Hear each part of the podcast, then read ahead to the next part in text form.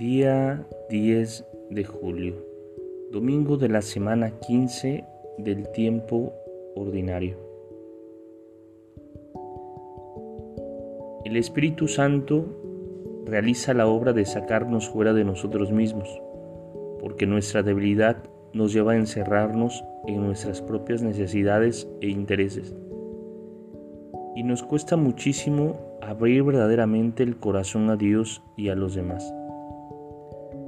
Sin el Espíritu Santo no podemos salir de ese egocentrismo, pero Él realiza la maravillosa obra de inclinarnos hacia los demás. Veamos cómo lo expresan varios sabios. Dice Karl Rahner, en cualquier caso, el hombre tiene que llevar a cabo esta empresa, salir de sí mismo. El corazón se posee verdaderamente a sí mismo en cuanto que se olvida de sí mismo en el obrar, en cuanto que sale y perdiéndose se posee verdaderamente. Dice la beata Isabel de la Trinidad, Andar en Jesucristo me parece a mí que es salir de sí mismo.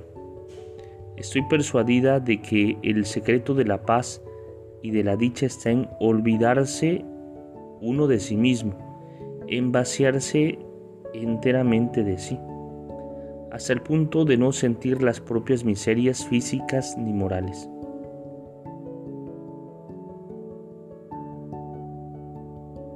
El Papa Benedicto 16 dice al respecto, el ser humano está más en sí cuando más está en los demás.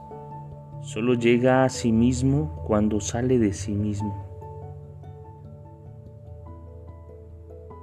La esencia del amor se realiza lo más profundamente en el don de sí mismo que la persona amante hace a la persona amada es como una ley de éxtasis, salir de sí mismo para hallar en otro un crecimiento del propio ser.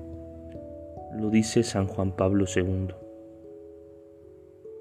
Gloria al Padre, al Hijo y al Espíritu Santo, como era en el principio, ahora y siempre, por los siglos de los siglos. Amén. Espíritu Santo, fuente de luz, ilumínanos. Espíritu Santo, fuente de luz, ilumínanos. Espíritu Santo, fuente de luz, ilumínanos. En el nombre del Padre, del Hijo y del Espíritu Santo. Amén. Te saluda el Padre Edgar de la parroquia de San Juan Bautista en Cuitláhuac, de la diócesis de Córdoba, Veracruz. Saludos y bendiciones a todos ustedes.